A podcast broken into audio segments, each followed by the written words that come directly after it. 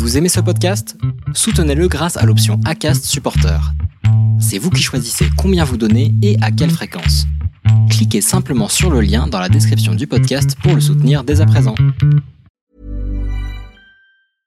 Ryan Reynolds here from Mint Mobile. With the price of just about everything going up during inflation, we thought we'd bring our prices down. So to help us, we brought in a reverse auctioneer, which is apparently a thing.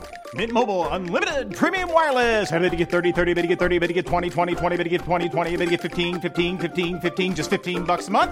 So, Give it a try at mintmobile.com slash switch. $45 upfront for three months plus taxes and fees. Promo for new customers for limited time. Unlimited more than 40 gigabytes per month. Slows. Full terms at mintmobile.com.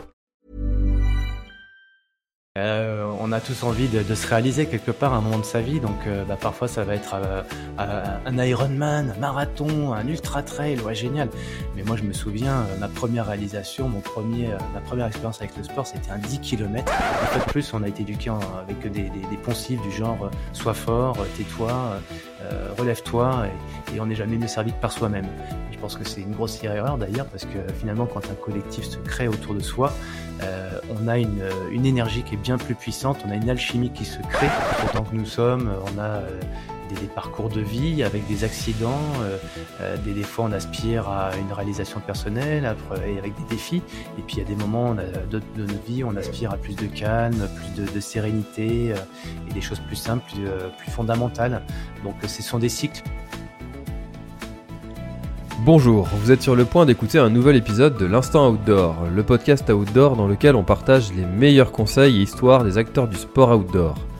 Mon objectif est de vous inspirer et vous inciter à bouger en conservant votre santé grâce aux conseils et retours d'expérience pour se lancer et progresser dans votre sport. Nutrition, préparation mentale, entraînement, apprentissage, parcours de vie, on abordera ici tous les sujets sans tabou et de façon naturelle. Je suis François Hinault, fondateur de Planet Trail Productions, speaker, créateur de contenu pour les sports outdoor, créateur de la bière endurante et organisateur du Grand Raid du Finistère. Contactez-moi sur contact at planettrail.com, sur LinkedIn ou sur mon site planettry.com. Bonne écoute Bon alors aujourd'hui je suis avec euh, Cyril, Cyril Blanchard. Euh, Cyril, je suis vraiment très content de te recevoir parce que et ça me fait un peu bizarre d'ailleurs parce que j'ai pas eu cette- souvent euh, cette cette bizarrerie de recevoir quelqu'un parce que la toute première fois où, où je t'ai vu c'était à une époque où je regardais énormément de TED et c'est un exercice auquel tu as participé quand tu as tu as fait le l'enduro, Ouais. l'enduroman. Tu pourras nous en parler un petit peu, mais Ouais. comment vas-tu Cyril? Euh, ça va bien, euh, par une petite chute de ski la semaine dernière qui me pénalise un petit peu au niveau des adducteurs et des cervicales, mais je suis en train de m'en remettre, voilà, avec beaucoup d'exercices, d'assouplissement, de respiration, ça commence à aller mieux euh, et je vais pouvoir euh, continuer ma préparation des épreuves à venir. Donc, euh, hormis ça, tout va très bien, merci François. Très dangereux ce sport, le ski. Mm, mm, Euh, je me suis fait une fracture acromioclaviculaire une fois et depuis, euh, depuis c'est un sport qui est. J'ai pas la confiance, tu vois, de, Mm. de mon talent de skieur. Enfin, en tant que breton, en même temps, tu me diras, on n'a pas trop l'occasion souvent de s'entraîner. Ouais. Euh, mais c'est vrai que c'est un sport, euh, il y a de la casse quand même. Ouais, enfin bon, je pense que euh, après c'est la façon dont on aborde chaque sport. Moi, je suis euh, tu, que tu me parles de clavicule, moi j'ai les deux clavicules cassées, euh, c'est à cause du vélo. Euh, j'ai les côtes cassées, c'est à cause du VTT. J'ai euh, qu'est-ce que j'ai encore? Les poignets cassés de chaque côté, c'est à cause du vélo.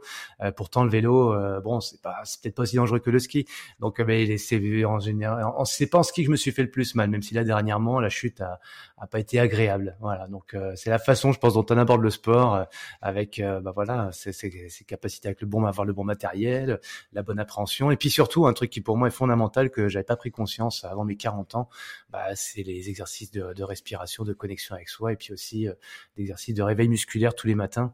Et pour m'être rendu compte que euh, dans le sport de haut niveau euh, bah, il y a des gars qui, font ça et qui ont cette discipline bah, c'est pas étonnant de voir qu'ils durent. Donc rien que pour ça voilà chaque sport doit être appréhendé avec beaucoup de sérieux quand même. Toi, tu es, plutôt du coup de la team, du matin, aller t'entraîner au réveil et puis, et puis commencer ta journée euh, en, étant, déjà entraîné. Et puis après, euh, tu commences avec une bonne énergie? Eh ben, avant euh, le fameux TED dont tu parles et dont on va aborder, euh, oui, c'était ma discipline de me réveiller chaque matin, très très très tôt, euh, pour pouvoir bah, bouquiner, euh, manger sereinement, tranquillement, aller courir, mais ça pour le coup c'est un peu plus tard, ou nager. Alors parfois c'est avant, parfois c'est après. Donc ça c'est quand j'avais une, une vie professionnelle, on va dire un peu traditionnelle ou classique, c'est-à-dire salarié. et comme bah, je démarrais à 8h, 8h30 ou 9h, bah, effectivement, il fallait se lever tôt pour faire son sport. Il y allait le midi aussi, parfois le soir, mais je suis beaucoup plus du matin que du soir, effectivement. Ça, c'est un vrai sujet, ça, pour euh, les gens qui, euh, qui cherchent des, moments pour s'entraîner. Comment est-ce que tu t'organises ta journée euh, hmm.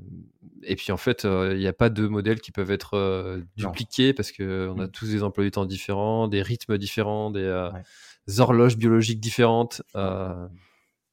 Ouais, là d'ailleurs, moi, on peut s'en référer à François Duforest, qui est euh, un spécialiste du sommeil à la clinique de l'Hôtel Dieu à Paris, qui a créé le, European Sleep Center.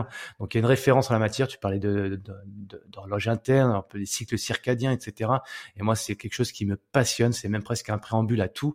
C'est si on veut passer des belles journées être efficace, avoir la bonne énergie, bah, évidemment, ça passe par un bon sommeil, une bonne récupération. Et euh, donc voilà, par rapport à ça, on est sans doute tous un peu différents. C'est, c'est clair, tu as raison, François mais pour autant, euh, si on crée des bons rituels et des bonnes, euh, des bons repères, des bons points d'ancrage, on peut faire énormément de choses, on peut être extrêmement concentré tout au long d'une journée et malheureusement on n'a pas les clés, on nous apprend pas ça. Donc euh, moi, je, si un jour tu as l'opportunité de faire un webinaire avec François Duforest, ben, je te mettrai en relation avec lui parce qu'il est vraiment exceptionnel. Eh ben, ce serait avec plaisir parce que j'ai enregistré avec Benoît Mauvieux mmh. qui a organisé le travail scientifique de Clécy et on a fait presque une demi-heure sur le, sujet du, sommeil. C'est passionnant. Euh, donc c'est vraiment un sujet, en plus c'est un sujet qui, tout le monde dit que c'est extrêmement important, mm. et pourtant euh, c'est un des sujets qui est le moins abordé. On parle beaucoup d'entraînement, nutrition, euh, mm. mais très peu du sommeil. Alors ça paraît évident et naturel pour tout le monde de dormir, mais en fait ça ne l'est pas tant que ça. Ouais, moi, c'est dans les coachings que je fais avec des dirigeants d'entreprise qui sont passionnés de sport. Euh, c'est un des premiers points qu'on aborde parce qu'on va parler, et eux, ils parlent tout de suite d'entraînement. Après, euh, bon, bah, Cyril, en termes de nutrition, tu as l'air d'avoir un peu de connaissances, un peu de vécu.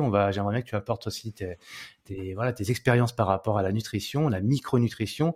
Et puis, euh, et puis, allez, bon, on va faire un peu de mental si tu veux bien parce que, vu ce que tu as fait, je pense que tu as des connaissances en matière de mental. Ok. Eh ben, moi, en fait, une des premières choses que je fais, c'est de regarder un petit peu les rythmes des personnes et notamment bah, comment ils s'endorment, comment ils se réveillent, sur quoi ils dorment, c'est-à-dire leur literie, des choses toutes bêtes. Et en fait, notre cerveau, il est, tellement complexe, mais tellement en même temps, euh, bah, c'est trop, trop génial en fait d'étudier les neurosciences et de voir qu'en fait, on a, on a encore énormément de choses à découvrir et surtout beaucoup de choses à explorer pour être bah, champion de ce quotidien et, le plus efficace possible bah, dans son sport, mais aussi euh, dans son travail et encore mieux avec les gens qu'on aime pour être champion de son quotidien. C'est euh, intéressant cette, euh, cette phrase, je l'avais encore jamais entendue.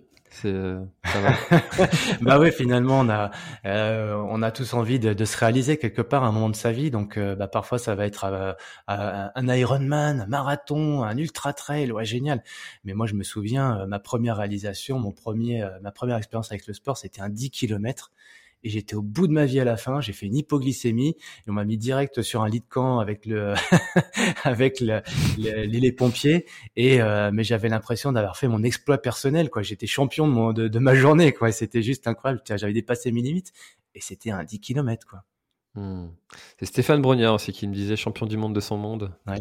Euh, Ouais, bah Stéphane, on, se rejoint beaucoup hein, sur euh, sur la, la façon d'aborder euh, bah, son sport euh, après avoir eu aussi bah, des expériences plus ou moins réussies et puis aussi la frustration de pas réussir des fois la compétition, de pas réussir à, à battre son temps, etc. Et on, se bat, on se bat, on se bat. Et puis au final, on peut apporter beaucoup de d'aisance et de confort dans sa pratique, tout en étant bien meilleur, bien plus efficace, et pas que dans son sport, parce qu'il y a plein tellement de choses à côté à vivre comme expérience. Moi, pour reprendre un petit peu ce qu'on disait tout à l'heure, tu vois, j'aime la diversité, j'aime euh, l'esprit curiosité. Ah, je m'en réfère beaucoup à Jean d'Ormesson qui disait euh, le bonheur du monde est dans l'inattendu. Et dans le monde dans lequel on est aujourd'hui, euh, on est aujourd'hui, les gens, il y a, tellement d'inattendus, pas prévus. C'est même bah, depuis deux ans devenu le, quotidien, et ça frustre beaucoup de gens. D'ailleurs, on peut le comprendre. Mais pour autant, moi, je, je, je considère que la, la vie d'un être humain, c'est pas un chemin tout tracé et c'est plein de surprises, parfois des pas bonnes, il faut savoir s'adapter, se remettre en question, et parfois des bonnes, il faut savoir les savourer à leur juste valeur, quoi.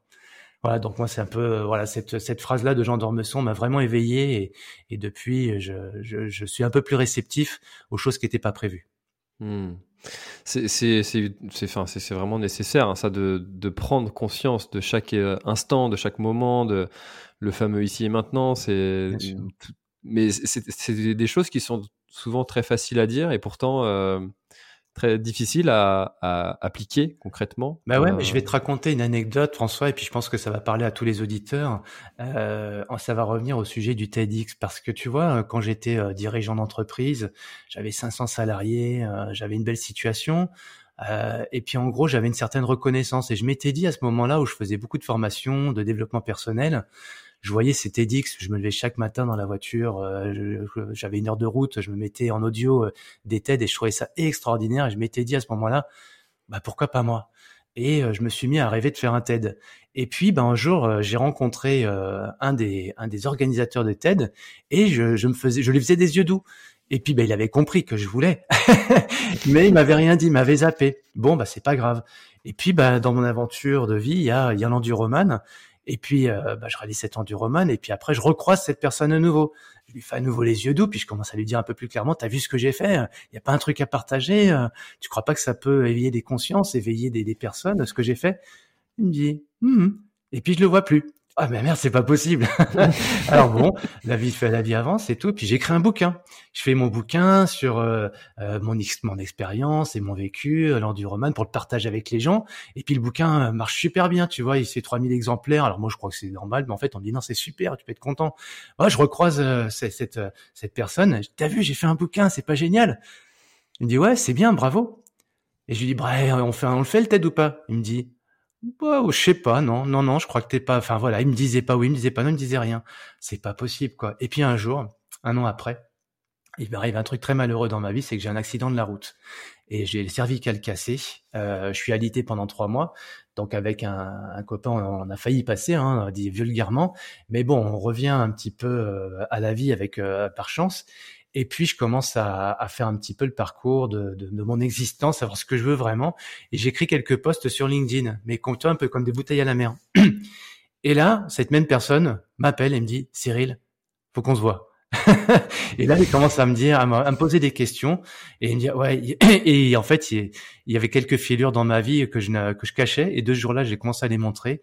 La lumière a jailli de la, vulnérabilité, comme on dit, et, euh, et c'est là qu'il m'a dit, Cyril, voilà, il y a, un message, tu sais pas lequel encore d'ailleurs, mais on va l'explorer ensemble, et on va pouvoir préparer euh, ce fameux TEDx. Mmh, c'est une belle histoire parce que en fait, on pourrait penser que c'est de la chance, mais, mais ça ne l'est pas. Tu, hmm. tu, tu, tu, as quand même euh, semé quelques petites euh, graines sur ton passage, et puis bah, ça, ça a pris à un moment. Ça, c'est ça. Pas de rien, quoi. Mais tu vois, le monde dans lequel j'avais été éduqué, je pense que ça parlera quand même à un certain nombre de personnes. Moi, j'ai eu la chance d'avoir des études, une école de commerce, etc. Et en gros, euh, et puis même dans les années 90, on avait ce, ce sentiment, et même les années 2000, de, de, de d'être, d'avoir le pouvoir du résultat sur tout ce qu'on fait. En gros, j'agis sur un truc, je sais que derrière, qui va se passer, et on se croit un super héros par rapport à ça. Euh, parce que dans le commerce, voilà, j'appuie sur tel bouton, ça fait du chiffre d'affaires. Dans les relations avec les personnes, j'appuie sur tel bouton, ça y est, elle est convaincue de ce que je vais lui dire, et elle va faire derrière, etc., etc.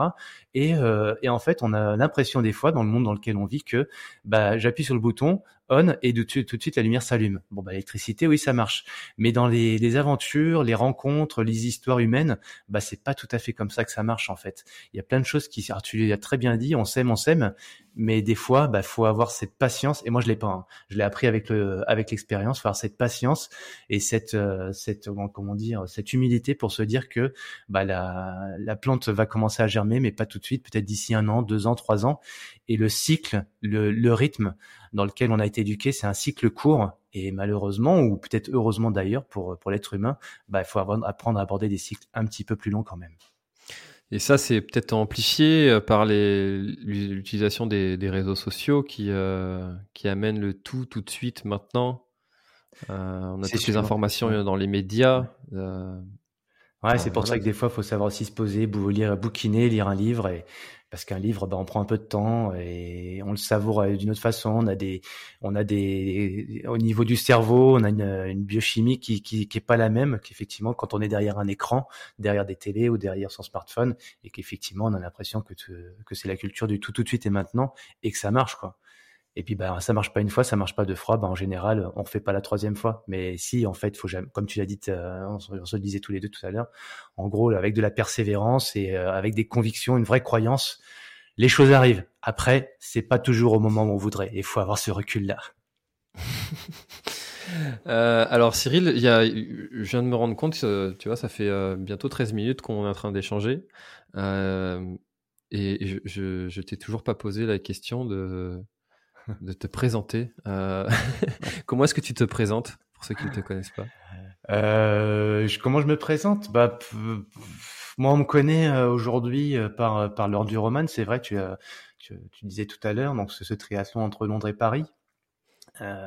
qui, qui, qui, est une espèce de truc incroyable qui avant 2015 n'était pas très connu en France et euh, moi, je l'ai fait en 2016 et comme j'étais le premier Français à terminer cette épreuve, ça, ça, ça m'a amené à voir la vie différemment, à me dire mais finalement, euh, travailler c'est bien, mais euh, il y a peut-être d'autres choses à faire dans la vie. Alors le sport c'est bien aussi, mais il y a peut-être encore d'autres choses. Bah, cette autre chose, c'était tout simplement de pouvoir vivre la vie que je veux. Et lors du roman m'a permis d'accéder à ça. Alors la vie que je veux, c'est quoi aujourd'hui? Euh, C'est de pouvoir euh, bah, déjà être dans un bon équilibre entre ma vie familiale, ma vie euh, sportive et mon enrichissement professionnel et aussi bah, le lieu dans lequel je vis. Moi, j'habite dans, dans, le Jura et c'est un lieu magnifique où bah, y a, y a, on, je suis en pleine nature. Euh, je peux m'entraîner un petit peu quand je veux. J'ai cette, euh, cette chance-là. J'ai créé euh, une, une espèce de d'organisation autour de moi avec ma femme qui nous permet de pouvoir vivre au rythme des saisons, au rythme de la nature, au rythme du soleil, de la météo. Et euh, voilà, donc pour me résumer, je pourrais dire, bah voilà, un passionné de sport qui essaie de respecter un petit peu quand même. Hein.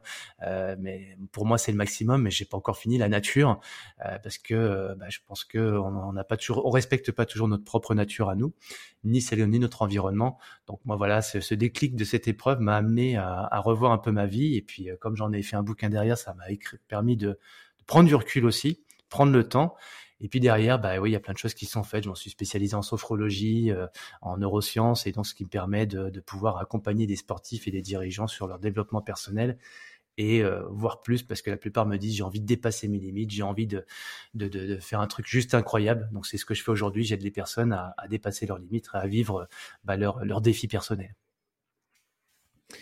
Pourquoi t'être lancé dans, dans du roman? Tu t'es déjà posé la question pourquoi Pourquoi ça? Et pas autre chose? Ouais, c'est une super question que j'adore aujourd'hui. Je la détestais avant.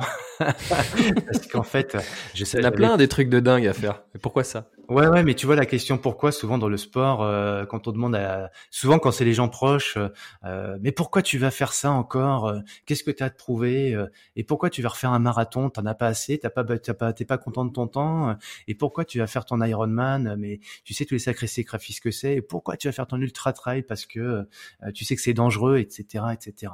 Donc je pense que quand même on a, on a besoin de ça parce que on est des êtres doués d'hormones. Hein, donc l'adrénaline, la dopamine, etc. C'est quand même ce qui ce qui, ce qui régit un petit peu notre, euh, voilà, notre intérieur. Euh, mais à côté de ça, euh, voilà, le, donc le pourquoi, je pense qu'il n'est pas que dans la tête. Et quand on quand les gens nous demandent nous demandent pourquoi tu fais ça, pourquoi Cyril t'a fait cet enduroman, moi avant, j'avais l'impression qu'il fallait que je donne des explications, faut que je me justifie en fait. Et c'est pour ça que j'aimais pas la question pourquoi. Euh, et finalement, euh, pour avoir discuté avec pas mal de gens et, et surtout avoir à apprécier, à, à, ressentir les choses, bah, le pourquoi, c'est un pourquoi de l'intérieur qui est pas dans la tête et euh, bah, fondamentalement pourquoi je fais les choses, bah, pour sentir que j'existe, euh, parce que euh, aussi au travers de ces épreuves-là, il y a plein de personnes qui qui se reconnaissent et qui se disent, ben moi aussi finalement, je peux le faire. Et quand j'ai fait l'enduroman, ben en fait pourquoi? Bah, je l'ai fait simplement pour pour vivre une aventure. Et cette aventure derrière, ben, elle a été euh, plutôt appréciée par pas mal de monde. Et ça donnait des idées à, à quelques quelques personnes qui ont fait l'épreuve derrière moi et, et, qui ont qui se sont réjouis de la finir parce que voilà, on a pu échanger ensemble sur le comment j'ai pu la préparer euh, et comment j'ai pu la réussir et, et, de par ces échanges, bah, eux aussi à leur tour ont pu la finir et la terminer comme Marine Leneux, Perrine Fage, euh, Ludovic Chornion, euh, et j'en passais des meilleurs. Bah, voilà, et puis ça, ça, quand on se dépasse en général, on, crée un collectif derrière soi et, et, cette notion de partage est fondamentale pour moi. C'est une épreuve qui est vraiment, euh, qui est vraiment mythique euh, et qui demande euh, une organisation millimétré quand même, parce que tu mmh. traverses la Manche, qui est quand même un lieu de passage de, de quelques de quelques bateaux et c'est pas des pêches promenades quoi. Mmh. Comment est-ce que tu vois, ça paraît être un, un espèce de gros chantier mmh. euh, comme ça, parce qu'il y a des gens qui vont se faire un monde de, de, de juste organiser une soirée entre amis. Mmh. euh, mmh. comment est-ce que toi tu as abordé en fait l'organisation? Ça m'intéresse de savoir comment est-ce que toi tu l'as pris en fait ce, ce, ce morceau. Je, en fait, c'est, je pense que tous à un moment dans notre vie, on a envie de faire un truc qui sort de notre quotidien. Euh, on a envie de sortir un petit peu de cette d'une routine qui, qui nous a qui nous complaît, qui nous apporte de la rassurance. Mais euh, qu'on soit homme ou femme, qu'on soit jeune ou moins jeune, il y a un moment dans notre vie, on a envie de se dépasser, on a envie d'aller au-delà, on a envie de découvrir. On a besoin, on est des aventuriers, je pense tous autant qu'on est. Euh, malgré une éducation qu'on a pu avoir, malgré le système qui nous apporte beaucoup de sécurité, on a besoin de sortir de ça. Tous autant qu'on est, tous autant. C'est parfois plus ou moins enfoui, enfoui. Et moi, j'ai eu cette révélation un jour, et en fait, le rendu roman est arrivé comme ça, comme un cheveu sur la soupe. Alors pourquoi celle-là et pas une autre? Euh, Moi, ce que j'ai aimé en fait quand je l'ai vu en 2014, euh, bah, c'était que c'est on partait de Londres pour arriver à Paris. Donc c'était pas c'était pas un cercle en fait. On, on, faisait pas un, rond comme un triathlon classique. Ça, ça m'a je trouvais ça génial. Démarrer de, de la Marble Arch pour arriver à l'Arc de Triomphe. Alors en plus, il y a une symbolique, il y a une histoire derrière. Donc là, ça a commencé à vibrer en moi en 2014. Euh, et ce qui s'est passé en 2014, c'est que j'ai eu mes 40 ans et euh, je voulais faire euh, une autre épreuve mythique, je voulais faire le Norseman. Donc je m'étais inscrit au Norseman pour mes 40 ans et j'ai pas été pris par la loterie, j'ai pas été pris. Donc j'étais vraiment très très énervé. Et euh, la deuxième chose, c'est que bah, je m'inscris sur le Swissman, à défaut de faire le, le Norseman. À nouveau une loterie, je suis pas pris à nouveau. Donc pour mes 40 ans, en gros, je suis très énervé. Je peux pas faire les, les, les, épreuves que je voilà que j'ai désiré de faire. Bah, pour mes 41 ans, en fait, bah, je me suis dit, finalement autant aller sur une épreuve où il y a personne qui l'a fait. Et c'est donc il y a deux choses. Il y a premièrement l'aventure, le truc un peu génial l'histoire, et deuxièmement, il y a une frustration. Et quand tu fais l'adéquation des deux, bah en fait, ça te permet après d'avoir une énergie. Enfin moi, c'était mon cas en tout cas, qui permet de se dire bah ça y est, euh, let's go, on appuie sur le bouton, on y va alors après, euh, c'est le comment, quoi. Hein. Comment on y va, comment on se prépare. Donc, tu as bien compris qu'effectivement, c'est une épreuve qui, qui, qui, qui, se fait pas comme ça. Il y a toute une partie euh, déjà faut, financière, hein, parce que c'est un budget. Donc, faut trouver les finances pour son, faire créer son budget. Après, il y a toute la logistique, évidemment. Euh, et puis après, l'équipe, créer son équipe. Et puis, bah, son entraînement, évidemment. faut s'entraîner quand même euh, pas mal sur, sur toute cette période. Et moi, je l'ai préparé pendant un an. Et tu dirais que ton parcours d'entrepreneur euh, t'a aidé euh, dans, ce, dans cette réalisation de ah, ce fondamental, Fondamental, euh, J'aurais fait cette épreuve-là quelques années avant, sans l'expérience que j'avais au niveau professionnel. donc le, le, mindset, tu vois, de pouvoir créer sa mind map, créer son rétro-planning, avoir des bons réflexes pour gérer sa productivité, s'entourer des bonnes personnes. Moi, c'est le plus important pour moi d'avoir son équipe, donc le côté un petit peu on peut parler de management, on peut parler de leadership, on peut parler de, d'aisance relationnelle, peu importe le terme. Mais en gros, l'idée de se dire, bah, à chaque fois que j'ai un besoin, euh, voilà les personnes qui peuvent m'aider. Et là, il y a un truc que je ne savais pas faire avant, ou du moins qu'on m'avait pas appris, tout bête, hein, c'est demander aux gens, euh, j'ai besoin de vous, euh, j'ai besoin de ton aide on n'ose pas trop dire ça, je trouve, parce que le, une fois de plus, on a été éduqué avec des, des, des, poncifs du genre euh, sois fort, euh, tais-toi, euh, relève-toi, et, on n'est jamais mieux servi que par soi-même. Et je pense que c'est une grossière erreur d'ailleurs, parce que finalement, quand un collectif se crée autour de soi, euh, on a une, une énergie qui est bien plus puissante, on a une alchimie qui se crée, et c'est ce qui pour moi m'a permis de préparer cette épreuve beaucoup plus sereinement et de la vivre bah, de façon euh, voilà c'était extrêmement magique d'avoir tout un collectif avec moi qui m'avait accompagné qui était là pendant l'épreuve et qui était qui a pu savourer la victoire à la fin avec moi je trouve que c'est fondamental ce que tu viens de dire euh, concernant le, le de demander de l'aide aux autres quand mmh. on en a besoin mmh. et, et, souvent on n'ose pas aussi mmh. par peur de déranger et alors moi je me suis dit une chose à un moment dans ma vie, je me suis dit mais en fait est-ce que si des gens venaient te voir et puis te demander euh, ce coup de main que tu as envie de leur demander, mmh. est-ce que ça te dérangerait euh, Et la réponse était bien souvent non. Mmh. Euh, et du coup pourquoi est-ce que ça dérangerait les autres euh, Donc mmh. une fois qu'on réfléchit comme ça, ouais. je trouve que ça enlève quelques barrières. Oui, euh, en fait, euh, pourquoi on le fait pas? Alors c'est déjà c'est un peu ancré en, nous par notre éducation, tout ce que je disais tout à l'heure, mais c'est aussi euh, la peur. Alors on peut, ne pas se l'avouer, hein, mais de demander aux gens, on a peur. Pourquoi? Parce qu'on a peur du non. Tu l'as dit, on a peur de déranger, on a peur de pas trouver les bons mots pour le dire. Donc ça nous met face à nous-mêmes en fait, face à nos propres, nos propres peurs. Donc quand on, quand on sait identifier bah, ces peurs-là, euh, déjà d'une les identifier et après bah, c'est pouvoir mieux les assumer et après les dépasser et finalement de se dire bah, j'aurais jamais cru que euh, d'aller voir, euh, en ce qui me concerne, Philippe Croison, euh, d'aller voir François Duforest, d'aller voir Philippe Leclerc, d'aller voir, enfin tout un tas de personnes extrêmement inspirantes et experts en plus. Euh, je voulais pas les déranger, mais finalement, il y avait des, des, bonnes occasions. Faut créer des occasions en fait. C'est créer simplement des occasions, des circonstances qui feront que c'est le bon moment pour être en connexion avec la personne et avec un regard, un sourire finalement bah, la connexion elle s'est déjà pas mal faite. Après, il n'y a plus qu'à dire, mais s'intéresser un petit peu à l'autre euh, pour pouvoir dire, bah, bah, tiens justement, j'ai besoin, je pourrais potentiellement avoir besoin de toi et de déjà de ton histoire, ton vécu. Et euh, est-ce qu'on peut prendre un café? Est-ce qu'on peut en discuter cinq minutes? Juste ces petites phrases là, toutes bêtes. Bah déjà, euh, c'est déjà, allez, le premier pas qui est fait, c'est souvent le plus compliqué à faire. Mais ça, c'est vrai que c'est de, ça demande de, un petit peu d'audace, un petit peu de, de culot aussi parfois. Euh, alors ça, sur euh, sur le podcast, c'est quelque chose qu'il a fallu que je développe euh, au début, hein, parce que mmh. tu te dis bah, qui je suis euh, pour que mmh. pour pour demander. À, au tout début, il y avait Lucas Papi, Stéphane Brognard, qui je suis pour que ces gens-là viennent me parler. Euh, surtout que c'était en live en plus, il mmh, fallait pas se foirer. et, et, puis après vient euh, le, le fait de se dire, bah, en fait, euh, ces gens sont très contents en fait de, de partager mmh. leur histoire mmh. euh, et, et, et, tout se fait ultra naturellement. Donc ça lève des barrières. Hein.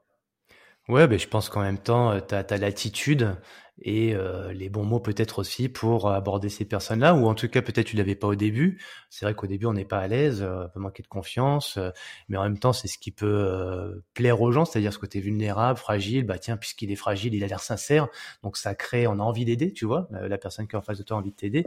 Et puis après, bah force-toi d'avoir fait, bah tu t'es rendu compte que finalement avec des bons mots ou du moins avec des bonnes, une certaine confiance, mais une certaine forme d'humilité aussi, euh, et d'intérêt euh, réel, parce que je pense que si tu fais ça, c'est que fondamentalement tu aimes le faire, bah ça, ça se ressent. Si après on le fait par nécessité, si on le fait parce que c'est dans un but euh, financier ou autre, et c'est pas, c'est pas grave, on peut le faire dans cet esprit-là, mais ça, les gens peuvent le sentir parce que ça, la, la, la, relation peut être un petit peu désaltérée, la sincérité aussi. Et il faut savoir une chose, c'est qu'en fait, qu'on communique, oui, évidemment, il y a les mots, mais même derrière un écran, on se voit pas tous les deux, François, mais il y a des énergies qui sont là et euh, dans, dans la, la, tonalité de, de, la voix, l'intonation, euh, les vibrations, il y a des choses qui passent et euh, bah, c'est à ça. Moi, je, on a des récepteurs et tout de suite, on est capable de, de ressentir intuitivement bah, s'il y a une sincérité ou s'il n'y en a pas. Et c'est ce qui fait dire aux gens souvent dans une relation, je le sens ou je le sens pas.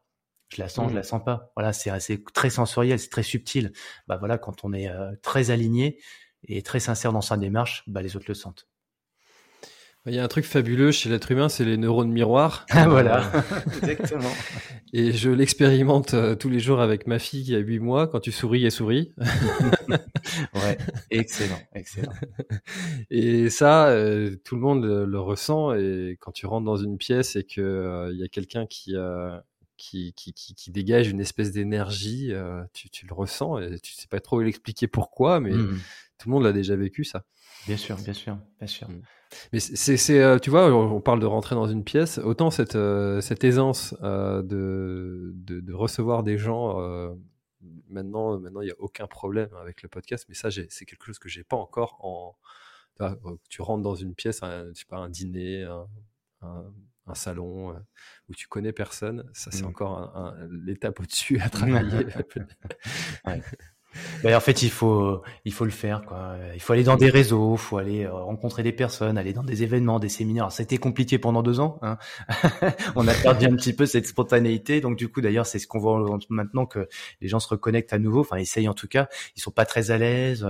Euh, et on sent que justement, on a perdu un petit peu ce côté euh, spontanéité, euh, naturalité d'aller vers les autres. Parce que pendant deux ans, on s'est un petit peu protégé, on s'est mis derrière nos écrans.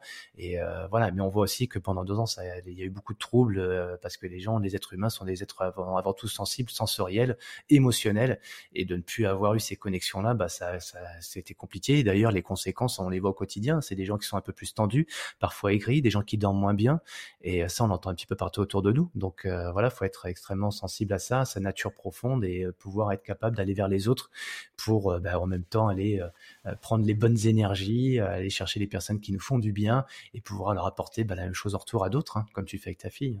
Hmm. exactement, exactement. J'aimerais savoir pourquoi est-ce que Qu'est-ce que le l'ultra euh, Qu'est-ce que les distances euh, très longues Tu, m'as dit que tu allais aller sur le, marathon des sables là en 2022. Mmh. Euh, qu'est-ce que ça t'apporte? Ouais, bah c'est un petit peu, j'ai envie de te faire la même réponse que, que pour l'enduroman. Finalement, c'est une façon d'exister en fait, de, de, sortir un petit peu de cette fameuse zone de confort, euh, parce que quand on est toujours dans ses habitudes, ses routines, alors c'est bien, on est rassuré, mais on s'endort et, c'est ma femme qui, euh, Laurence, euh, moi, l'année dernière, en 2000, 2021, elle a fait le, la course des Templiers. Euh, je l'entendais pendant son entraînement, à chaque fois qu'elle faisait un truc qui la sortait de ses habitudes, de ses routines, oh, c'était trop bien. Je, me, je la sentais vraiment, elle, était, elle existait, elle rayonnait. Et, euh, et après, elle me disait, ah non mais euh, là aujourd'hui, j'ai besoin de sortir de ma zone de confort. Elle le réclamait. Alors, est-ce que tu m'entends toujours? Oui, je t'entends toujours. Ouais, pardon, j'ai un peu de problème technique. Euh, voilà, donc moi, c'est un peu la, je, j'ai besoin euh, de, de, pouvoir une fois par an euh, avoir une belle épreuve, tu vois. Alors, ça peut être une épreuve euh, soit organisée, là, ça va être le marathon des sables cette année.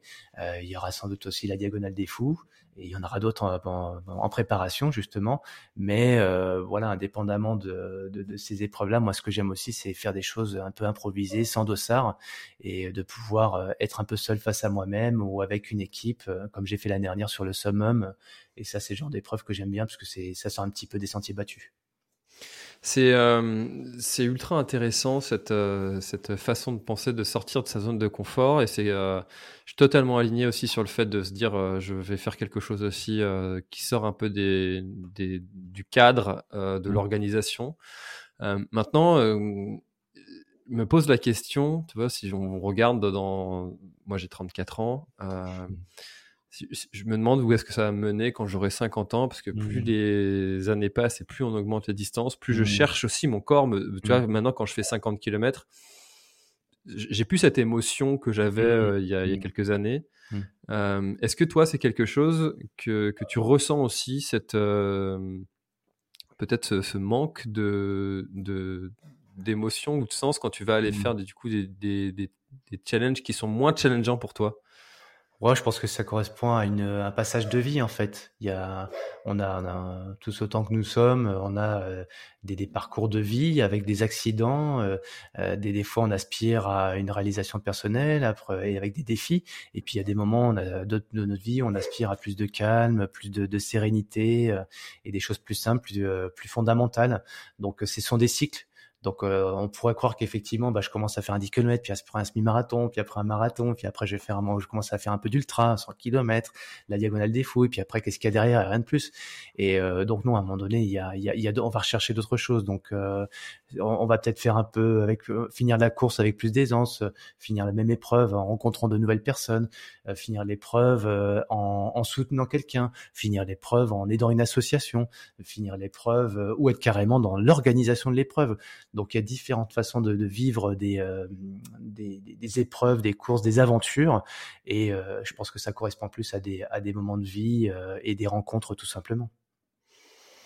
C'est vraiment une, vraie question, ça, que je me pose. Pourquoi, pourquoi est-ce que, euh, fondamentalement, profondément, je suis attiré par, euh, ou c'est pas que moi. Hein, euh, Alors, je vais te répondre à la question. Je vais t'y répondre plus clairement, parce que moi, j'ai posé la même question que toi lorsque je préparais l'enduroman euh, à des personnes qui, qui, qui, sont experts dans des domaines de, de monde de l'entrepreneuriat, et j'ai une belle réponse un jour de Jean-François Zobris, qui était, qui, est quelqu'un que j'adore, qui est un ami aujourd'hui, c'est qui, qui est un des, un des gourous entre guillemets, ou en tout cas un des experts de l'entreprise libérée.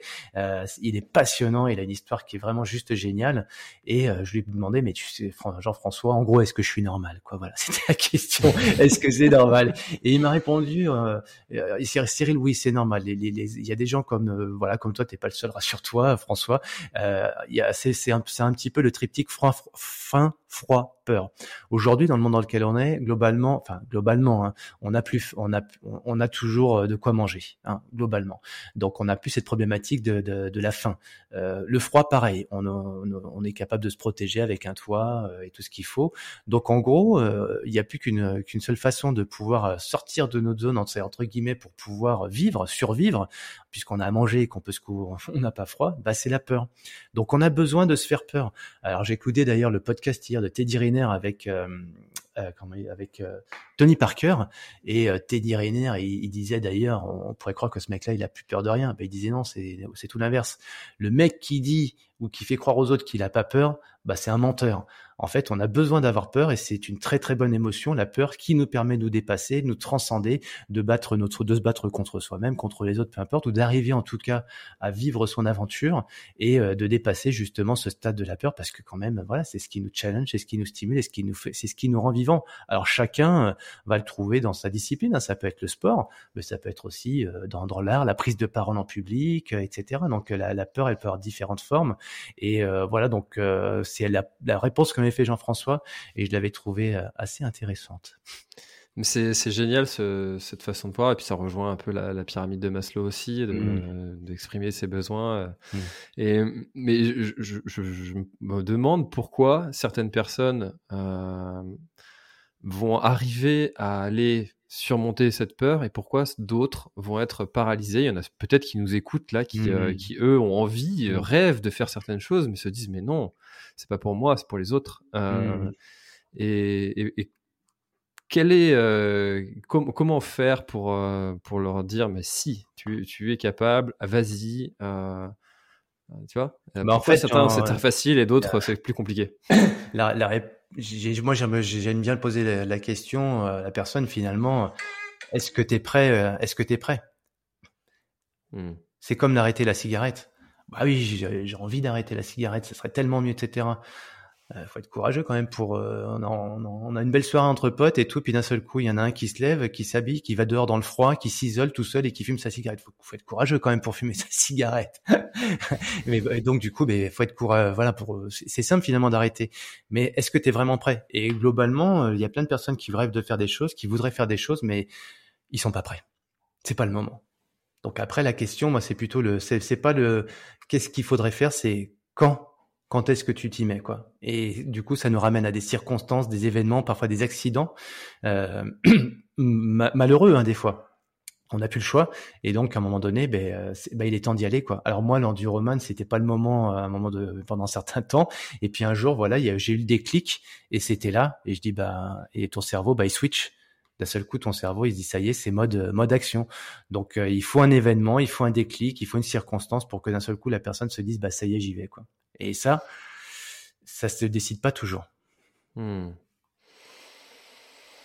Et est-ce que tu penses euh, que pour en arriver à cette, à cette faculté d'accomplir de grandes choses, il faut, alors peut-être pas nécessairement, mais ça, peut-être que ça aide d'avoir connu des choses euh, euh, dramatiques ah, c'est une formidable question que tu poses. Parce que je me, je me, on se la pose souvent, enfin, on se l'est souvent posé avec Laurence quand on va sur des événements comme les TEDx justement, parce que quand on écoute les personnes, euh, comme toi tu as pu les écouter, tu peux les écouter sur sur YouTube ou sur la chaîne TEDx d'ailleurs, ben en fait on, a l'impression que ces personnes qui nous révèlent une histoire juste incroyable, hyper inspirante, ils ont tous vécu ben, justement ben, des des, euh, malheureusement euh, des choses, des circonstances euh, parfois dramatiques dans la vie, des événements fortuits, pas agréables, qui leur ont amené à, bah, à, se mettre en action. Et en fait, j'ai posé la jour à la question à Jean-François Noubel, qui lui aussi est assez connu dans le monde des TEDx, puis il a dû en faire quatre ou cinq. Et il y en a un TEDx de Jean-François qui est le, le, lapin et le phénix. Et il nous révèle dans son histoire comment justement, on peut euh, vivre euh, son, son, exploit personnel, vivre sa vie, euh, assumer pleinement ce qu'on a envie de faire, sans avoir de drame, sans avoir des circonstances atténuantes qui nous obligent à vivre cette aventure. Et je trouve ça assez sympa de voilà de partager ce que nous révèle Jean-François. Donc, si vous voulez un début de réponse autre justement que ces accidents, ben, je vous invite à écouter ce TEDx de Jean-François, le lapin et le phénix. C'est vrai ça parce que euh, quand tu, quand tu as des problèmes dans ta vie, tu te, tu as un peu tendance à te dire mais pourquoi moi? Mais si tu t'ouvres un peu, tu te rends compte que tout le monde en a euh, mm. des problèmes, euh, que ce soit dans le travail, dans dans, dans, dans, mm-hmm. dans l'acceptation de soi-même aussi, dans son propre corps. Dans, enfin bref, de, et, pourtant il y en a qui arrivent à surmonter, à faire, de, à accomplir de grandes choses et pas mm. d'autres. Bah, il faut s'ouvrir un une vraie question. Tu vois, enfin peut-être une deuxième deuxième clé euh, c'est d'aller voir d'aller à la rencontre des gens tout simplement. plus on rencontre des gens et plus on a de, on a des révélations, des surprises. Euh, euh, et moi, ma, ma, une de mes plus belles rencontres, ça a été de rencontrer et, et depuis, je, je le quitte plus. Quand c'est au téléphone, on se voit, c'est Philippe Croison. Alors ouais, est-ce qu'il faut euh, être comme Philippe pour enfin vivre sa vie? Non, euh, c'est pas parce que on perd ses membres, euh, ses bras et ses jambes qu'on va se dire ça y est, maintenant je vais traverser la Manche à la nage. Euh, non, il a, il un parcours juste incroyable, Philippe. Il est extrêmement inspirant dans, au travers de ce qu'il fait. Et moi, je lui ai la question d'ailleurs, mais mais Philippe, en fait, moi quand j'ai un petit bobo, j'ai pas le droit de me plaindre quand je te vois toi. Et là, il a une phrase magique qui m'a dit, mais Cyril, t'as complètement faux, t'as complètement tort. Moi, quand il m'est arrivé ce qui m'est arrivé, que la foudre m'est tombée dessus, euh, bah en fait, euh, j'ai pas pleuré. Je me suis dit, on y va. Euh, j'ai pas le choix. La vie, elle m'a laissé en vie. Faut que, faut que je continue. Et en fait, bah, il me dit, je suis malheureusement, euh, j'ai grillé des étapes. La colère, la... avant d'arriver à l'acceptation, faut passer par différentes phases. Euh, la colère, euh, la, haine, euh, genre, en vouloir à la terre entière, après s'effondrer. Il faut passer par ces étapes-là. Et donc voilà, pour une des deuxièmes, moi l'enseignement que j'en ai tiré, c'est que des fois, effectivement, d'aller rencontrer les autres et de se rendre compte que soi-même on a des propres frayures et qu'on veut pas l'avouer. Tu l'as très bien dit tout à l'heure. Bah, faut finalement, faut s'ouvrir par rapport à ça parce que d'accepter son handicap, d'accepter, euh, quand je parle de handicap, ça peut être juste un grain de beauté au milieu de la, de la joue hein, pour certains, bah de, de le dire, oui, ça me, ça me cause des vrais problèmes et ça me pénalise et ça m'empêche de, bah déjà de le dire, bah, ça va, il y a peut-être des gens qui vont nous permettre de, pouvoir dépasser ces limites-là et puis d'accepter ça, mais ça passe par des stades où, euh, bah ouais, euh, c'est la colère. Euh, et nous, on n'aime pas trop écouter les gens qui sont en colère, on n'aime pas trop les gens qui se plaignent. Alors, se plaindre tout le temps de la même chose, si c'est le disque rayé, non, là non. Mais à un moment donné, voilà, faut savoir faire le deuil de ça pour pouvoir passer à autre chose. Ça, c'est clair. Et donc, les, les rencontres avec des personnes comme Philippe nous aident à ça. Alors pour ceux qui ne connaissent pas Philippe euh, et qui veulent un peu de contexte, il a quand même euh, interpellé euh, Elon Musk pour être le premier handicapé à aller dans l'espace, quoi. Rien que ça. donc après, il faut, il faut passer à l'action. Le troisième enseignement, moi que j'ai envie de révéler, c'est, c'est oui. Alors ça, c'est tellement connu, mais je, vais dire la phrase, c'est l'analyse paralyse et l'action réalise. Donc à un moment donné, si on n'est que dans l'analyse, qu'on veut tout préparer, faire de A à Z, ben, on va se trouver à la fin des excuses. Donc la, la maladie, la scusite ou stacose, non, ça, c'est pas une bonne maladie. Donc à un moment donné, il faut passer à l'action, il faut tester. on va se planter, c'est pas grave euh, et puis si on se plante, et eh ben on en tire des enseignements et on peut se corriger, refaire mieux la prochaine fois. Et si on se plante à nouveau, on va trouver une nouvelle euh, façon de faire, etc. Donc voilà, c'est pas du jour au lendemain qu'on va faire l'épreuve parfaite. C'est pas du jour au lendemain qu'on va être le champion de, sa vie. Il faut euh, passer par différentes étapes. Il faut oser se casser la figure. Et puis, comme dit Mike Horn, hein, quand je pars sur une aventure, c'est 5% de préparation et 95% d'improvisation. Bon, je pense qu'il exagère un petit peu, mais dans l'idée, c'est un peu ça, quoi. Il faut pas être à 95% de, préparation et puis après bah je, je vais y aller parce qu'en fait euh, quand on arrive à 95% bah on a on est on a 95 ans quoi et c'est trop tard. Ouais, et puis il y a quelque chose qui est fabuleux avec l'aventure, euh, c'est que euh, les réponses viennent en chemin. Et, ça, c'est véridique et c'est tous les aventuriers le disent. Quoi. On n'a pas besoin de tout préparer. C'est et, et, surtout pas d'ailleurs, euh, je pense à Lionel, Lionel que j'ai préparé sur l'enduroman pendant deux ans. Il m'avait appelé, il me dit Cyril, je veux, je veux battre ton record, je veux que ce soit toi qui me prépare. Waouh, j'avais adoré, j'avais adoré. En plus, il avait dit avec une façon, euh, euh, c'était détermination, mais en même temps humilité. Donc ça, j'ai vraiment apprécié. Et donc on a, on a collaboré pendant deux ans sur sa préparation. Et euh, donc il voulait tout préparer. Comme il dit, moi je suis un mec psychorigide, il faut que ce soit carré de chez carré. J'aime bien ça chez toi, Cyril, parce que c'est ce que tu mets dans ton bouquin. Tout est écrit, c'est clair, c'est net. Euh, moi, ça me rassure. Mais si avec ça, ça, ça n'aurait pas été intéressant parce qu'il m'avait dit cette petite phrase que j'avais adorée justement. Je sais aussi pas encore pourquoi j'y vais, mais je sais que pendant cette aventure, je vais découvrir des choses. Et c'est ma motivation. C'est de découvrir des choses pendant euh, ces 50 heures d'effort. et effectivement, bah, il a trouvé ses révélations ou sa révélation pendant l'épreuve. Et c'était pas avant qu'il savait ce qui allait se passer. Mmh. Mais ça, le nombre d'histoires comme ça, qui, euh, que des, des, gens ont des idées pendant qu'ils sont en train de faire une activité physique, euh, mmh. ils sont en train de résoudre un problème, ils ont un problème dans leur travail, et puis ils vont mmh. courir et paf, la solution vient. Exactement. Donc c'est amplifié avec, euh, avec les, la distance et le, fait d'aller chercher au plus profond de soi-même. A des réponses aux questions qu'on se posait peut-être même pas forcément. bien sûr, c'est bien connu que les chercheurs ils sont payés pour chercher. les chercheurs ils trouvent pas toujours. Mais donc euh, dit autrement, en fait, c'est vrai que bah de toute façon, euh, quand quand euh, quand je sais il y a plein d'exemples. Trouver l'électricité, il y a des lois universelles. En fait, faut pas croire que les lois universelles sont des, sont issues de grandes théories. C'est juste issu de l'observation et du lâcher prise. le scientifique, à un moment donné, c'est surtout quelqu'un qui, qui, qui, apprend par, par, de façon empirique, c'est-à-dire qu'il observe, il regarde autour de lui, et après de cette observation, il va pouvoir faire des croisements avec ce qu'il a pu euh, intégrer de façon scientifique, de façon psychologique, de façon euh, très analytique. Mais c'est toujours dans l'expérimentation qu'on a des révélations. Hein. Mmh. Pourquoi? Parce qu'en fait, notre cerveau, s'il est, euh, alors ça, c'est pareil, hein, c'est notre cerveau, c'est des il fonctionne sur des fréquences, et le corps, on est sur des fréquences. Et si euh, bah, ces fréquences, elles sont pas un peu trop énervées, un peu trop excitées, et eh bien en fait, on, on va pas avoir la, la faculté de pouvoir trouver ce qu'on cherche. Hein. Et donc, faut savoir s'apaiser des fois, se calmer pour être sur des ondes alors, des ondes alpha, vous pouvez regarder chacun peut regarder d'ailleurs hein, sur euh, sur une recherche Google, euh, voilà les ondes, les fréquences du corps, etc. Et ben en fait vous, allez, on va voir que euh, dans les ondes alpha, ben c'est là qu'on va pouvoir faire la création, de l'innovation et trouver des idées. Et quand on court, ce que tu disais, ben effectivement, on est sur des ondes beaucoup plus apaisées, on est dans le lâcher prise, on est dans la connexion à soi-même, connexion à notre environnement, et c'est là qu'on a des idées. Alors François, tu as super raison par rapport à ça. Et là, un petit tip, que je partage avec tout le monde, c'est euh, parce que quand vous arrivez de votre sortie de course à pied, parce que on n'est pas obligé de faire un enduroman ou un ultra trail pour avoir des bonnes idées, hein, parce qu'en général, elles, sont furtives, elles s'en vont.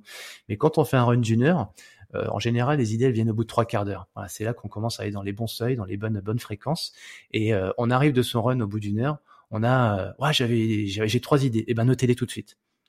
Si vous les notez pas sur un post-it à l'issue de votre run, elles vont faire pchit parce que vous faites après votre, euh, votre euh, on va se doucher, on va s'habiller, on va prendre, on va manger, puis on va, on va arriver à son bureau. Ah putain, j'avais trois idées, faut que je, ben, je les ai oubliées. Et vous les retrouvez pas en général celles-là. Ça c'est, euh, ça c'est fondamental de noter comme ça ces choses-là parce que le nombre de fois où on se dit, il ah, faut que je pense à ça. Et, mmh, mmh il faut. Et même à 30 ans, hein. moi j'en ai 47. Alors c'est sûr qu'à 47, euh, on se fait souvent la réflexion avec Laurence. Ah, je pensais à un truc, j'ai oublié. Ah, c'est énervant, c'est Alzheimer. Non, c'est pas Alzheimer, on est tous pareils. C'est que les idées, on a, on a 60 000 pensées par jour. Hein notre cerveau, il traite 60 000 pensées par jour. Donc, euh, si on a juste trois idées lumineuses pendant euh, qu'on court, faut se dire que derrière, il y en a 50 997 autres qui vont arriver quoi, pendant les 24 heures à venir. Hein. Donc, si on les note pas, c'est sûr que il va, voilà, ça fait pchit. Alors moi j'ai un outil que j'utilise pour ces choses-là, ça s'appelle Notion, N-O-T-I-O-N, pour tous ceux qui nous écoutent. Et ça, c'est il y, a ma vie là-dessus. Euh, c'est très pratique, pratique pardon, pour, euh, pour, tout noter. Ouais. Mm. Ouais, bah, il y a plein d'outils aujourd'hui, c'est ça qui est formidable aussi. Hein. On a, on a plein d'outils de productivité euh, sur son smartphone. Euh, après, il faut savoir les utiliser et puis surtout euh, ne pas se laisser envahir par ça. Et, et là, pour le coup, moi j'adore, c'est genre Joël René qui nous dit tout le temps, voilà, l'intelligence artificielle n'existe pas, c'est l'intelligence augmentée. On est tous capables de connaître la météo en temps et en heure à deux jours. Bon, après, à plus de 48 heures, c'est des conneries. Hein. La météo, c'est jamais plus de 48 heures. Mais en gros, au bout de son, dans, sa main, on a vraiment, on a un puits de science, on a un puits de savoir, on a à portée de main et ça peut être le prolongement de notre cerveau. Donc ce smartphone, s'il est le prolongement de notre cerveau, c'est top parce que comme toi, tu vas pouvoir mettre des idées, agréger plein de choses. Euh, par contre, malheureusement, ce que font les gens, c'est l'inverse. C'est le smartphone qui envoie plein d'informations au cerveau, qui noie le cerveau d'informations et, qui, on va le dire clairement, hein, qui pollue nos, cerveaux. Donc voilà, il faut, faut être très vigilant sur les âges de nos smartphones parce que, et de nos ordinateurs hein, parce qu'ils nous apportent le meilleur, mais nous apportent aussi le pire. Hmm. Ça reste un outil. Euh, c'est comme un marteau, hein. c'est très pratique pour planter un clou, mais si tu t'en sers pour autre chose, ça peut, ça peut être dramatique. euh, je vois quand même que l'enduroman prend énormément de place dans ta vie. Est-ce que tu dirais qu'il a changé ta vie? Euh, faut mettre toujours les choses à leur place parce que là on est dans le sport, on est sur. si, en fait, euh, quand j'ai fait le, le, TEDx, tu vois, alors c'est Salahedine Benzakour, mon mentor, qui m'a préparé sur ce dont je parlais tout à l'heure, hein, qui m'a préparé sur cette prise de parole. Alors moi, effectivement, quand je voulais euh, intervenir sur scène, je voulais parler d'enduroman, je voulais parler aux entrepreneurs, euh, comment mieux gérer sa vie, comment dépasser ses limites, etc. Donc oui, l'enduroman m'a apporté un, nouveau mindset, une, autre, une nouvelle façon de voir les choses, mais en fait, là, il a été hyper subtil. C'est quelqu'un pour lesquels une personne pour laquelle j'ai une profonde, euh, vraiment un profond respect, une grande admiration, parce que lui, il s'est regardé euh, derrière en fait. Et ce qui m'a amené, euh, et depuis, c'est devenu pour moi vraiment une, un vrai moteur pour moi. Je me suis vraiment mis dans cette, dans sa, dans sa trajectoire à lui pour aider les personnes à aller au-delà de, bah, de ce qu'ils imaginent. Alors, est-ce que l'enduroman a changé ma vie? Mais fondamentalement derrière, ce que m'a amené ça là, il m'a dit, ta révélation, il me l'a exposé après euh, deux heures de coaching. Et en fait, quand tu es au milieu de la mer, tu nous enseignes quelque chose, Cyril, parce que tu as fait 14 heures de nage. Euh, à un moment donné, tu as, ton corps, bah, il est complètement épuisé. Hein. Tu as couru 180 km, tu as fait 13 heures de nage. On peut comprendre que, ton organisme, il est un peu éteint. Euh, donc oui, effectivement, il était plus qu'éteint, il était abîmé. et puis, bah, le, mental, il, il, il quoi moi j'allais abandonner à ce moment-là. Et, et, la vérité euh, de mon histoire euh, elle est je l'avais pas saisie mais c'est lui qui me l'a qui m'a éveillé c'est que quand je, je, souhaite abandonner parce que euh, à l'approche des côtes françaises, je, je pouvais plus, j'ai décidé d'abandonner à un moment donné et j'ai vu ma femme Laurence qui arrivait sur un autre bateau parce que moi j'avais le bateau d'arbitrage qui me, qui me suivait, qui m'accompagnait. Euh, donc on n'a pas le droit de, de, tenir le bateau, on a vraiment, euh, c'est extrêmement strict hein, l'arbitrage sur l'enduroman. Les Anglais ils laissent rien passer et, euh, et donc du coup je vois Laurence qui arrive là sur et, moi j'ai envie d'abandonner là vraiment clairement j'ai j'ai plus de force dans la dans la tête, plus de force dans le corps et je vais abandonner. Et Laurence en fait euh, elle quand je vais la voir, je, je commence à, elle commence à comprendre que je vais abandonner, mais elle, elle me gueule dessus, euh, vas-y, continue, machin et tout. donc j'ai pas eu le temps de lui parler. Qu'elle me, mais, mais, mais, par contre, elle gueule, elle m'envoie une dose d'adrénaline en fait. Et euh, c'est à ce moment-là que je sais pas ce qui s'est passé, donc je continue parce que j'ai pas le choix en gros et que ma femme m'a engueulé dessus, il faut que je continue quoi. Mais ça là, ce qui m'enseignait, c'est cette petite phrase toute simple. Il dit en gros.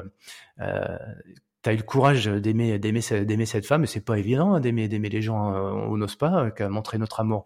Donc il me dit, t'aimes Laurence et en, en retour, bah, elle t'a donné la force. Donc aimer donne du courage et, être aimé donne de la force. Et cette phrase-là, quand il me l'a dit, ça m'a fait waouh. Et donc pour répondre à ta question, ce qui me stimule et ce qui m'anime au plus haut point aujourd'hui dans la vie, bah c'est l'amour quoi. Et c'est cucu de le dire, mais euh, j'aime ce que je fais, j'aime la vie, j'aime ma femme, et, voilà. Et c'est pour ça que je me réveille chaque matin. Voilà, donc euh, roman n'est qu'un outil, n'était euh, qu'un cheminement, comme tu l'as très bien dit tout à l'heure, qui m'a révélé bah, la puissance de l'amour. Je t'avoue que je sais même pas comment réagir euh, et rebondir parce que c'est c'est tellement juste. Euh, et, en fait, ça, ça, me tout de suite quand tu as parlé de cette, expérience, ça m'a refait penser à, mmh un moment similaire sur sur le Grand Raid des Pyrénées. Mmh j'allais abandonner ou aller voir les médecins. Et puis ma femme, euh, qui était là aussi, euh, m'a dit non, non, euh, tu iras mmh. voir plus tard. Et en fait, je crois qu'on, je crois qu'il y a aussi un truc qu'on les emmerde tellement avec avec notre sport que ah ouais, pour être cru, cru et clair, oui, c'est, tout à fait vrai. Pendant un an de sacrifice, tu vas pas t'arrêter maintenant, c'est bon. c'est ça, c'est ça. mais mais c'est tellement puissant l'amour de ses proches dans ces moments-là, c'est. Mais en plus, euh, ça, comment s'appelle ta femme? Céline. Céline, euh, oh, souvent, alors ça va dans les deux sens. Hein. Un homme qui voit sa femme se réaliser dans le sport ou n'importe quelle discipline, quel art, euh, bah c'est une preuve d'amour que d'inviter cette personne à exprimer euh, sa passion euh, au travers de sa discipline. C'est pas que des sacrifices. C'est puisque Laurence m'a dit depuis le début, mais puisque t'aimes courir, cours, je, t'ai choisi comme ça, je t'aime comme ça, et je vais pas te transformer. Et parfois, euh, bah, c'est vrai que dans des relations humaines, euh, bah, on a envie que la personne nous ressemble, envie que personne nous respecte, euh, qu'elle soit plus présente, etc. Et parfois au, au détriment de, la, de sa passion et la flamme s'éteint, la personne s'éteint et, et l'amour aussi du coup bah il, ça, s'atténue un petit peu. Donc voilà, il y a différentes façons de vivre sa vie. Moi je respecte tous les choix que les gens font, mais ceux qui veulent se révéler et aller au bout de leur de leur rêve, bah si on arrive dans, dans, dans notre parcours de vie à avoir une personne qui accepte ça, bah c'est c'est formidable. Ça, c'est une, une vérité. Alors, je sais pas si on peut appeler ça une chance ou, hmm. Ou, si finalement c'est l'inverse qui serait dommage. Hmm. Mais, mais d'avoir son conjoint qui, qui nous suit presque les mmh. yeux fermés sur nos projets. Et puis il dit bah écoute, si tu as envie, fonce. Mmh. C'est d'une telle puissance ça. Et puis, mmh. on voit tellement de gens dans mon entourage qui disent ah bah je vais pas aller courir parce que ça, parce que je vais être encore absent de la maison. Puis ma femme elle va gueuler ou mon, homme, ça marche dans les deux sens, comme tu l'as dit. Euh. Il y, a, une image un jour qu'on m'a apportée, euh, c'est aimer. Il y a deux façons d'aimer quelqu'un. Euh, tu imagines que j'ai devant toi la main ou la main ouverte, hein, je, te tends la main.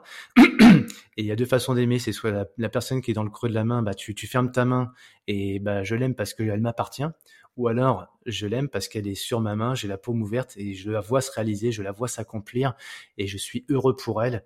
Et forcément, bah, quand on, aime comme ça, il y, a, deux fois plus en retour. Enfin, en tout cas, c'est un constat que je fais. Hein. Je ne dis pas une vérité, mais on m'a donné cette image-là un jour et je l'ai trouvée très belle. Et euh, d'ailleurs, voilà, depuis, c'est vrai qu'elle m'a marqué et je pense aussi. Euh, Enfin, je pense à tellement de choses quand on parle d'amour finalement, c'est ça reste la base et on nous en parle pas tellement en fait hein, quand on est gamin. Euh, on veut un peu nous, nous formater euh, avec une tête bien faite, aussi avec un corps bien fait avec le sport, mais euh, je pense qu'on nous apprend pas tellement à gérer nos émotions, à, à gérer bah voilà l'amour qui est en nous et notre cœur et, et finalement on, on, parfois on le ferme un petit peu et on oublie un peu nos rêves au passage. Quoi.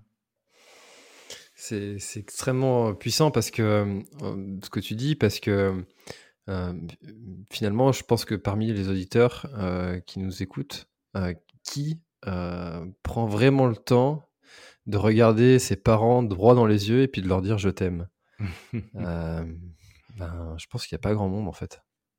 Eh ben, je t'invite à faire un truc, François, ce soir, si tu en as le temps ou ces prochains jours. quand vous êtes au calme avec Céline, euh, mais au calme, hein. euh, vous, vous me regardez dans les yeux sans rien dire pendant au moins une minute, en, disant rien. C'est un exercice qui qu'on ne fait jamais. Celui-ci, pour le coup, euh, je connais très peu de gens qui le font, mais c'est l'exercice le plus puissant qui m'était donné de faire, de regarder la personne qu'on aime dans les yeux, comme ça, aller, tu te mets à distance d'un bras entre elle et toi, et vous vous regardez tous les deux, et tu vas voir tes réactions et tu vas voir ses réactions. Mais et, vous quittez pas les yeux du regard. C'est un exercice qu'on n'apprend pas à faire ni à l'école, ni en entreprise, ni nulle part. C'est l'exercice le plus puissant parce qu'il nous met face à nous-mêmes, face à nos émotions. Et tu vas voir, c'est plutôt pas mal comme exercice qui va ressortir. j'ai déjà, c'est vrai qu'on n'a jamais fait ça, mais j'ai déjà une idée de, ce qui pourrait se passer. ah bah tu verras, parce qu'en fait c'est bah, c'est que des émotions en fait, et, c'est là qu'on accueille nos émotions. Et bah, les émotions, il y en a que quatre. Hein. c'est la joie, euh, la colère, euh, la peur et euh, la dernière, c'est la surprise, je crois. Enfin, où le, et en gros, il y en a, il y en a trois qui sont plutôt négatives. La surprise étant plutôt neutre, et il y en a qu'une seule émotion qui est positive, c'est c'est la joie et c'est l'amour. Et en fait, bah des fois, quand on fait ces exercices-là, effectivement, il y a plein de choses qui ressortent. Je pense qu'on éclaterait de rire. Eh ben, tu viens. Forcément, je te le dis à toi, évidemment, j'invite tous ceux qui nous écoutent à le faire. Alors, le, le conjoint va dire, mais c'est quoi cette histoire? C'est n'importe quoi, c'est encore un truc débile. Ouais, bah, c'est vrai, c'est vrai que c'est débile. Bah, justement, puisque c'est débile, allez-y jouer, amusez-vous à faire à le faire et vous verrez, c'est rigolo. Eh ben, écoute, je, je te dirai euh, comment, comment était la réaction. Euh, Cyril, on arrive bientôt à presque une heure d'échange. On n'a pas parlé beaucoup de sport en fait. Hein c'est vrai, c'est vrai. c'est vrai qu'on n'a pas parlé de plan d'entraînement, on n'a pas parlé de. oh non, mais tu as plein d'experts pour ça. De toute façon, tu l'as dit, hein, préparer une grosse épreuve, c'est se préparer au niveau de l'entraînement, c'est avoir une bonne organisation de vie par rapport à son travail, sa vie familiale, etc. Donc ça demande beaucoup d'organisation, surtout quand on fait des longues épreuves avec des gros entraînements. On a parlé légèrement de nutrition, mais effectivement, la nutrition, pour ça, c'est extraordinaire tout ce qu'on a à apprendre, ce qu'on a à apprendre euh, pour justement bien se nourrir pour son corps, mais aussi son cerveau. Hein. Notre cerveau, il se nourrit que de vitamines, hein, ça c'est passionnant. Le sommeil, on a un peu parlé, et puis on a beaucoup parlé de relations, euh, de, relations humaines, et, pour moi, ça c'est quand même ce qui, ce qui nous anime tous. Hein. On est des êtres doués d'émotions, et, s'il n'y avait pas d'émotions, ben, je pense qu'on s'ennuierait beaucoup. Et, d'ailleurs, peut-être pour finir sur une note un petit peu négative, mais c'est vrai que malheureusement les médias, ou du moins les politiques, etc., l'actualité, euh, nous, nous, nous font pas vibrer d'émotions et malheureusement quand ils nous transmettent des émotions, ce sont plutôt des émotions négatives, notamment celle de la peur, parce que la peur c'est celle qui nous amène à agir. On en a parlé tout à l'heure, un hein, fin froid peur, mais si elle si elle permet de, de, de, entre guillemets euh, de, de faire de faire pour des mauvaises causes, euh, je pense que voilà, on a eu des très très mauvais exemples dans, dans à l'échelle de l'histoire où euh, on, a, on, a, voilà, on a agi sur les peurs des, des, civilisations, les peurs humaines, et ça a amené à faire euh, des, des choses complètement ahurissantes, quoi, absolument débiles. Donc voilà, donc parlons un peu d'émotions plutôt sympathiques comme l'amour, la joie et, et le sport est un beau vecteur pour ça. C'est pour ça que plutôt qu'écouter la radio ou d'allumer votre télé sur BFM, écoutez des podcasts. ouais, ouais, je confirme, je confirme. Il y en a de plus en plus. Alors certains pourraient dire oui, mais ça va être encore un truc à la mode. Bah peut-être, mais je préfère cette mode-là plutôt que la mode des publicités ou la mode euh, des boutiques, de magasins qui veut. Il y en a partout, on sait plus quoi acheter. Bref, voilà, revenons à du bon mmh. sens finalement. Eh ben écoute, euh, Cyril, je te souhaite un très très bon marathon des sables. Tu passeras le bonjour à Patrick euh, Bauer de ma part. Euh... J'y manquerai pas. Je te souhaite une très très belle année sportive, professionnelle, très bel accomplissement dans, dans, tous tes projets. Et puis, j'étais vraiment très content de partager cette, cette heure avec toi.